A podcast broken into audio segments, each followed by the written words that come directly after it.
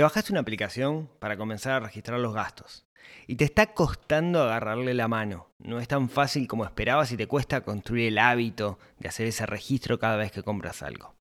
Quizás la culpa no sea tuya, quizás la culpa es de la aplicación. Y hoy vamos a hablar de cómo seleccionar la mejor aplicación para que eso no sea una limitante y puedas comenzar a hacer tu registro de gastos. 1, 2, 3, 4.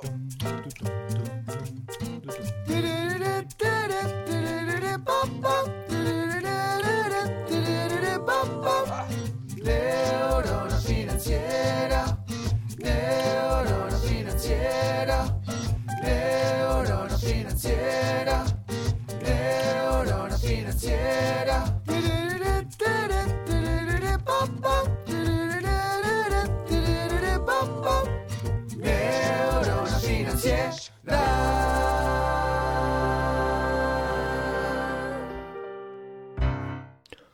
Muy buenos días, tardes, noches para todos. Bienvenidos a un nuevo episodio del podcast de Neurona Financiera. Mi nombre es Rodrigo Álvarez, soy quien está detrás de este proyecto que busca que las personas tomen conciencia de que la vida es demasiado corta como para preocuparse por dinero. Tenemos que tomar control, las riendas de nuestra vida financiera para no sufrir estrés por este tema. Al final, el dinero es una herramienta y tenemos que aprender a manejarla. Hoy un episodio, eh, eh, si voy a decir un episodio especial, sé que siempre digo que es un episodio especial, es que todos los episodios en cierto sentido son muy especiales para mí. Les cuento, eh, dentro de la comunidad interna de Neurona Financiera, que son todas aquellas personas que hicieron el, PFP, el, el, Plan Financiero Personal, que en este momento está, está cerrado, digamos, y no sé cuánto va a volver a abrir, hemos hecho unos cuantos desafíos. ¿sí? La idea es que hagamos a lo largo del año algunos desafíos, y, sí, hace un par de meses hicimos un desafío registro de gastos. Básicamente era para cimentar bien la base para cimentar bien el cómo hacer un registro de gastos. Durante 21 días estuvimos trabajando con comunicaciones constantes y con charlas dentro de la comunidad para ver cómo, cómo agarrar el hábito. Y lo interesante es que no lo hicimos con una aplicación en particular. No importaba, porque lo que queríamos era construir el hábito. De hecho, la, la, aplicación que utilizamos era WhatsApp, porque lo que hacíamos era mandar un mensaje de WhatsApp a un grupo donde estábamos nosotros mismos, o sea, donde cada uno se armaba un grupo. Cada vez que hacía un, gasto, mandaba un mensajito a ese grupo, el grupo donde estabas vos solo, digamos, y con, con el gasto. Entonces tenías como una, una bitácora, un registro de cada uno de los gastos que hacías. Y eso estaba bueno porque de alguna manera te queda como, como el registro y después sí lo puedes llevar a una aplicación o a una planilla o a lo que sea. Bien. Ahora estamos en otro desafío que está relacionado con, con, con ahorro, con, con, llegar, digamos, a un límite de gastos, etc. Y necesitamos para ese desafío que, que, el registro de gastos esté bien como, como armado, ¿no? Ahora, siempre surgía la pregunta, bueno, ¿qué, qué aplicación utilizo para esto? ¿Sí? Y, esto es lo que quería charlar hoy, o lo que quería comentar con ustedes. Eh, no sé cómo voy a titular todavía este episodio, pero un, buen nombre que se me ocurrió es que las aplicaciones son los padres. ¿Qué quiero decir con esto? La aplicación por sí mismo no nos va a resolver absolutamente nada. Sí, y eso lo digo porque muchas veces tendemos a cargar la responsabilidad de la construcción de un hábito en la aplicación. Ah, me bajo esta aplicación para llevarme, no sé, para, para, para, para hacer ejercicio. Y, y, como que tenemos una tendencia a pensar o a gastar mucha energía en que la aplicación es quien nos va a resolver el problema. Y no, la aplicación no nos va a resolver el problema, lo vamos a resolver nosotros. ¿sí? Y, y, muchas veces pensamos o, llevamos la responsabilidad a la propia aplicación del registro de gastos como esto es la panacea. Y no es así. No, no nos resuelve toda la aplicación. Yo he probado aplicaciones para muchas cosas que inclusive las compré como muy ilusionado, pero después no logro construir el hábito. ¿sí? Entonces, tengamos eso, eso presente, ¿no? La aplicación es una herramienta. Y podemos llevar un registro de gasto perfectamente sin una aplicación. Podría ser una planilla y está perfecto y hay cientos de modelos de planillas por ahí, planilla Excel, planilla de Google Sheet o de lo que se les ocurra. Y está perfecto. Entonces, ¿hay que usar una aplicación? No, no hay que usar una aplicación. ¿sí? Eh, de hecho, los registros de gastos históricamente son anteriores a las aplicaciones. La vieja y querida libretita. Entonces no es necesario llevar una aplicación. Ahora, las aplicaciones nos pueden hacer que el camino de construir el hábito sea más sencillo. Puede ayudarnos a que construirlo. Pero también si la aplicación está mal encarada, y digo esto porque he visto aplicaciones que están mal encaradas, puede hacer que nos confundamos. Por eso es importante entender la teoría detrás del registro de gastos. Tenemos que, entender cómo funciona. Le digo porque he visto gente, ahora vamos a charlar un poquito de eso, pero he visto, he visto aplicaciones, digamos, que confunden un poco y nos hace registrar los gastos y los registramos mal. ¿sí? Entonces, primero, primero, ¿no? A mí me encanta la tecnología. Vivo de la tecnología. ¿sí? Me, fascina. Eh, yo construí aplicaciones móviles antes de que las aplicaciones móviles, antes de que existieran los smart devices. Así que los teléfonos, digamos. Creo que, es un mundo fascinante y a mí me encanta. Ahora, yo le digo cuál es mi visión para mí. A mí más que la app, lo que me gusta es la plataforma. ¿A qué le llamo la plataforma? Bueno, cuando digo una plataforma digo que una plataforma para un registro de gastos no tiene que ser solo una app. Puede ser la app, cuando digo la P, que soplo y se sienta el micrófono nuevo. Eh, una, aplicación para mí, o una, una, plataforma en realidad, es que yo pueda acceder a la misma información desde ya sea un dispositivo web, un navegador, ya sea una aplicación en mi escritorio o la aplicación en mi celular. Y cada uno va a tener como, o mi smartwatch, digamos, y cada uno va a tener como funciones distintas. Entonces, ¿Cómo seleccionar una app? E, el mundo está lleno de apps para registro de gastos. Está lleno de aplicaciones para registro de gastos.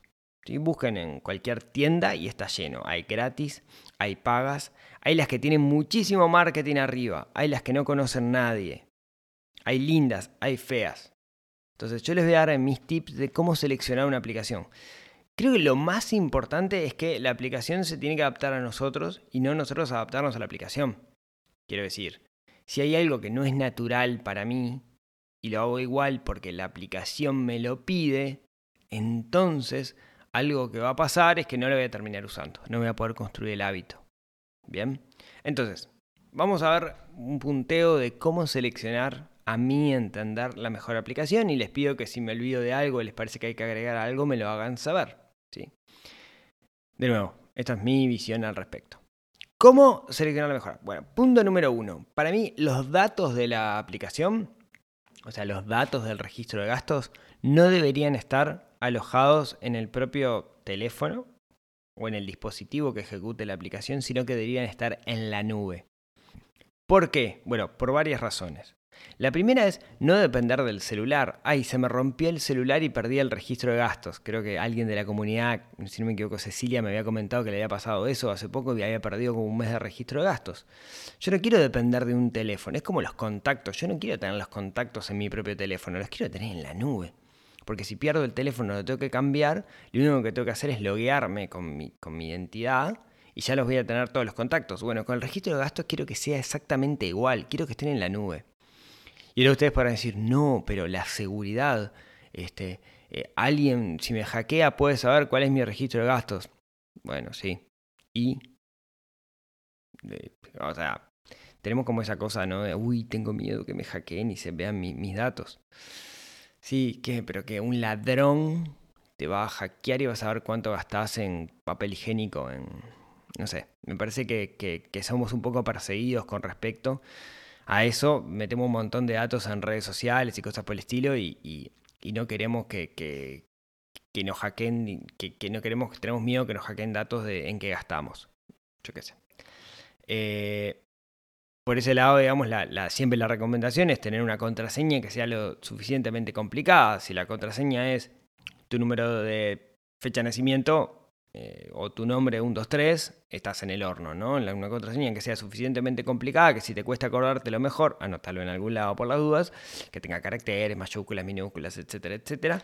Pero creo que es ventajoso, o sea, son más las ventajas que tiene que los datos estén en la nube que las desventajas. De hecho, cada vez es una tendencia más grande a tener casi todo en la nube. Yo creo que yo tengo que cambiar de computadora ahora Me agarro otra computadora, me logueo, logueo todos los servicios que tengo y ya está. Creo que ni, cosas guardadas en el disco duro tengo prácticamente. ¿sí? Así que, punto número uno, los datos en la nube para poder ac- acceder de distintos lados. No solo de distin- cuando cambio el aparato, sino también poder acceder desde distintas fuentes. Desde una computadora, desde un teléfono, etcétera, y que los datos vayan, estén centralizados en lo que llamo una única base de datos. Bien, eso punto número uno. Punto número dos. Es vital, a mi entender, que si vivimos en un país como el que nos toca vivir o en una región donde nos toca vivir, Latinoamérica, de México para abajo, tiene que ser multimoneda. O sea, la aplicación tiene que permitir manejar distintos tipos de moneda. ¿Por qué? Porque vivimos en realidades que son multimoneda. Ahorramos en dólares, gastamos en dólares, ahorramos en moneda local, gastamos en moneda local. Entonces tenemos que poder manejar eso. Y esa es la forma de hacerlo, es que la aplicación sea multimoneda. De hecho, me parece que si no es multimoneda la aplicación ya deberíamos descartarlo, porque nosotros vivimos multimoneda. Entonces lo que quiere decir es que una aplicación en realidad lo que hace es modelar la realidad para que podamos hacer un registro de eso. Si no tiene el concepto de multimoneda, no modela bien la realidad. Chau aplicación, digamos, no, no, no, no, no funciona. ¿sí? Entonces, apelemos a eso, apelemos a que sea multimoneda. Si no es multimoneda, para afuera, digamos, no, no, no funciona. ¿Bien? ¿Eso qué quiere decir? Que yo le defina cuál es la moneda por defecto, ¿sí? o sea, la moneda que voy a utilizar siempre, y que le diga, hay otras cuentas u otros conceptos que son en moneda extranjera, que va a tener un tipo de cotización llevado a la moneda local. Bien. Si no cumple eso, es difícil que modele la realidad, a menos que vivamos en un país donde no existe el concepto de multimoneda. Pero si voy a invertir en bolsa, por ejemplo, voy a terminar invirtiendo en, dólares. Entonces, ya si mi país no es en dólares, estoy en el horno. Bien, capaz que no sé. Estados Unidos, que por decir algo, ¿no? Cuna de las aplicaciones, la mayoría son norteamericanas, etcétera. Ellos tienen el dólar y el dólar. No existe otra cosa que no sea el dólar. Entonces, ta, tiene sentido que para ellos no exista la multimoneda. Pero para nosotros, que vivimos en muchas monedas distintas, sí tiene bastante sentido. Así que me parece que es una necesidad el hecho de que la aplicación sea multimoneda. Punto número 3. Creo que una aplicación o, o el sistema que utilicemos tiene que permitirnos manejar los saldos. ¿Qué quiere decir eso? Quiere decir que además de servirme para registrar los gastos, me permita ver cuánta, qué cantidad de dinero tengo en cada una de las cuentas que yo defino. ¿sí? Yo debería poder definir cuentas, varias cuentas, ¿sí? no solo una, sino varias, y que me permita cada vez que yo hago un ingreso, que sume en esa cuenta la cantidad de dinero, y cada vez que hago un egreso o un gasto, reste de esa cuenta la cantidad de dinero. Entonces yo cuando miro el saldo debería estar igual a la cantidad de dinero que tengo. O sea, debería poder ser similar a lo que dice el, el- banco. ¿sí? Si no, quiere decir que me olvidé de poner algo. Y ese controlcito es vital para poder eh, saber si me estoy olvidando de cosas. Ahora, nos vamos a olvidar de cosas. Seguro. Y ahí viene el punto número 4, que es la aplicación debería permitirme hacer ajustes. ¿Qué es un ajuste? Un ajuste es decirle, me olvidé de algo, no sé qué es, busqué por todos lados, no encontré ese comprobante, permitime ajustar para que se equipare lo que yo digo que tengo, con, o sea, lo que dice la aplicación que tengo de dinero en una cuenta con respecto a lo que tengo en la realidad. Y vamos a vivir haciendo ajustes porque nos vamos a olvidar de cosas. Entonces, si no me permite hacer ajustes, voy a empezar a meter gastos fantasmas. He visto aplicaciones que no lo permiten, entonces tengo que hacer gastos fantasmas. Tengo que poner un gasto que no existe en realidad. un no es un gasto fantasma, ¿no? Un gasto trucho, un gasto imaginario, como para poder hacer el ajuste. Y no está bueno porque eso me arruina todo el, el análisis, digamos. Entonces, por otro, entonces, digamos, otro de los puntos, como les decía, es que me permita hacer ajustes. 1, 2, 3, 4. Este es- el 4. Punto número 5, y este también me parece súper importante, que me permita definir conceptos por los cuales entra y sale dinero.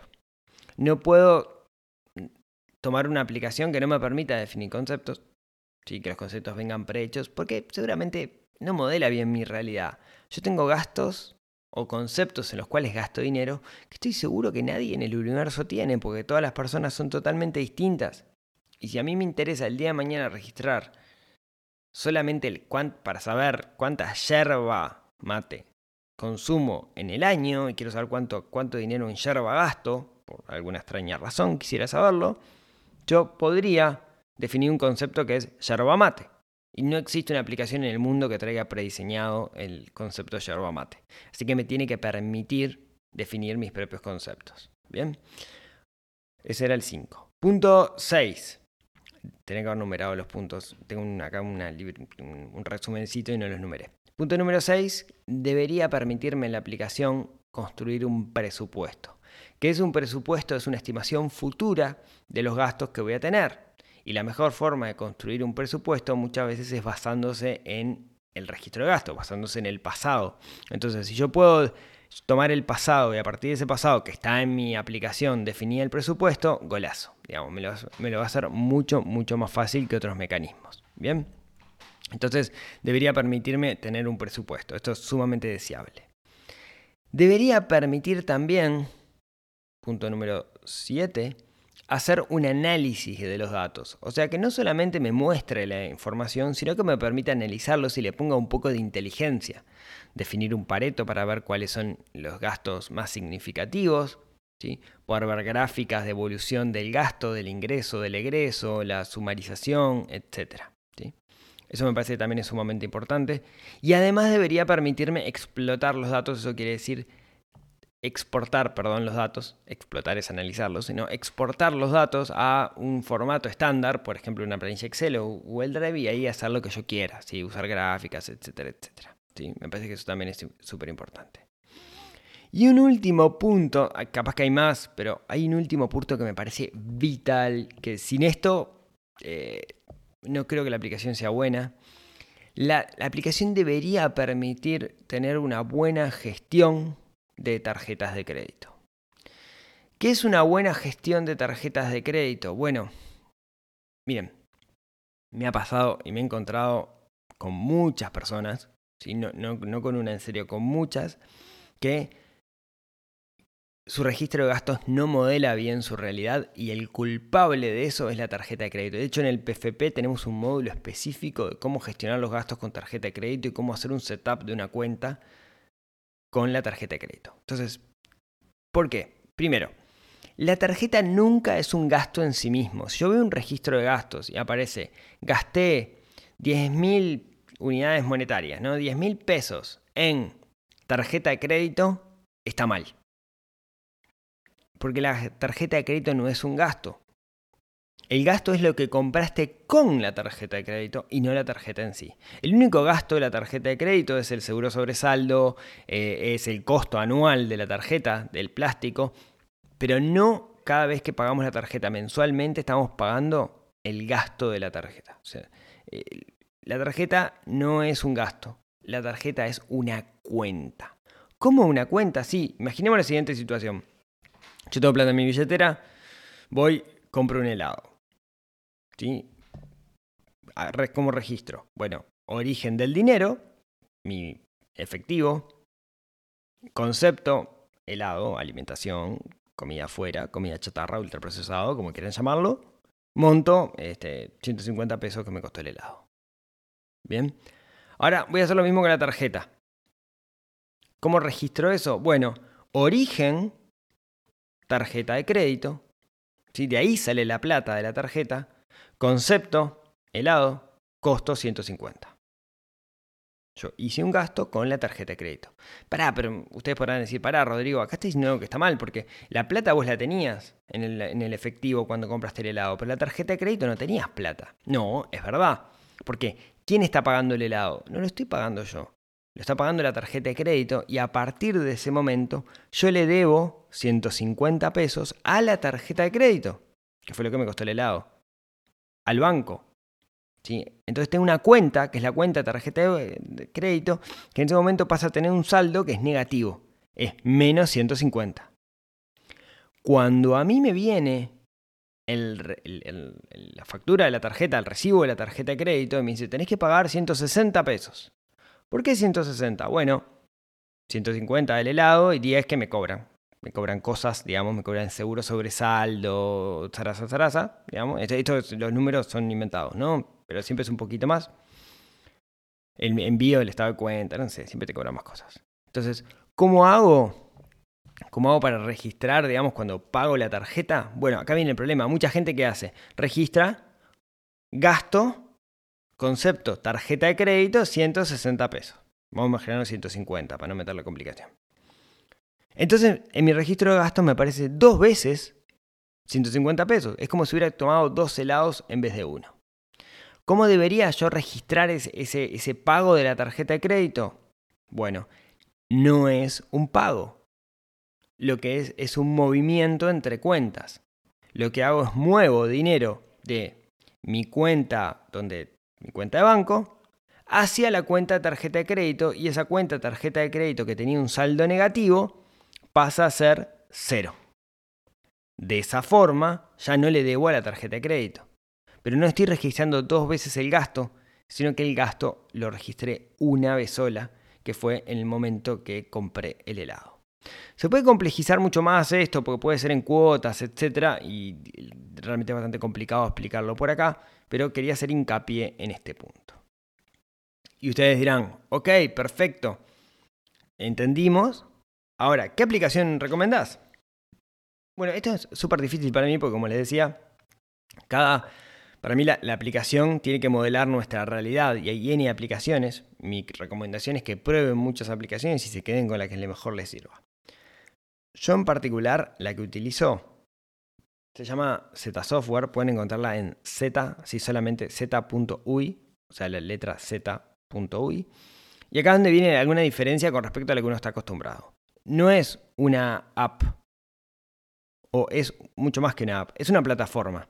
¿sí? Para, para, es una plataforma de gestión que tiene como varios módulos, ¿no? Tiene un módulo de facturación, tiene otros módulos. Es una empresa privada con la cual no tengo ningún acuerdo. Somos amigos, digamos, con, Mario, que es el dueño de la empresa, que es Z Software.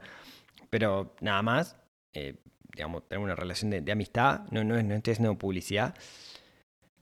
Aunque podría hacer publicidad. Mario, si escuchas esto, llámame. No, en serio.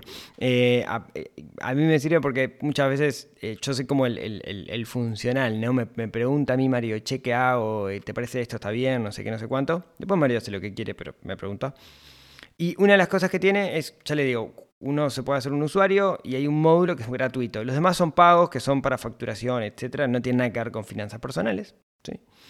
Entonces, el módulo de finanzas personales, ahí en, cuando uno se hace un usuario, uno puede hacer como todo el setup de la cuenta, quiero decir, configurar la cuenta, cuánto dinero tiene en la cuenta, etcétera, etcétera. Tiene todas estas condiciones que yo le puse, de nuevo no, por eso pienso que, cumple todo esto. Ahora, y tiene una app, está buena que esté la, la aplicación porque uno puede registrar cosas desde el teléfono. Ahora, la app no tiene ni la cuarta parte de toda la potencialidad que tiene la aplicación web. O sea, está más pensada para usar desde la web que la app. La app es solo para registrar los gastos, no mucho más desde la web yo puedo hacer todo lo que quiera. La app inclusive no es, si uno la compara con otras aplicaciones del mercado, no es súper linda. No, no, no, no es super, la, la, user experience no es wow, qué locura. ¿sí? Ahora, funcionalmente es mucho mejor que algunas otras aplicaciones que he visto en el mercado que son re lindas, pero no pasan este checklist que yo les conté, que empecé a enumerar y me quedé por el camino, pero de todas estas cosas. ¿sí? ¿Qué tiene esta? Todo lo que yo le conté de nuevo, ¿no? Está la nube, es multimoneda, tiene manejo de saldo, permite hacer ajustes, permite definir todos los conceptos que yo quiera, tiene el presupuesto, puedo eh, analizar los datos, tiene explotación, eh, puedo exportar los datos si quiero jugar con Excel. Em, ah, tiene una cosa tan buena que no mencioné, te permite hacer movimientos automáticos, yo no lo uso mucho, pero permite hacerlo. Eh, y tiene muy buen manejo de las, de las tarjetas de crédito. Y es gratis, esta, ¿sí? Pero, de nuevo, ¿es la mejor del universo? No lo sé seguramente no, hay alguna que yo no conozco, pero cumple con este checklist. Y recuerden, creo que lo importante es que encuentren una aplicación que modele su propia realidad. ¿sí? Eh, si están usando una aplicación y hay cosas que no les cierra del todo, eh, busquen otra. ¿Sí? Porque no van a poder construir el hábito si la aplicación no los ayuda. Recuerden que para construir el hábito lo que tenemos que tener es como un flujo, un, eh, como, como no debe haber fricción, esa es la palabra. Y bueno, creo que esto nos va a ayudar a, que no haya fricción. Así que amigos, eh, esto era todo lo que quería contarles el, día de hoy. Espero que les haya gustado, que les haya servido y todo eso. Eh, si tienen ganas, y si quieren, nos vemos, nos hablamos, nos escuchamos el próximo miércoles en otro episodio que ayude a desarrollar esa neurona financiera que tenemos un poquito dormida y que tenemos que despertar para hacer cosas como registrar los gastos, para tener información y con esa información tomar decisiones y conseguir nuestros objetivos. Les mando un gran abrazo a todos y nos vemos, nos hablamos, nos escuchamos el próximo miércoles. Chau, chau.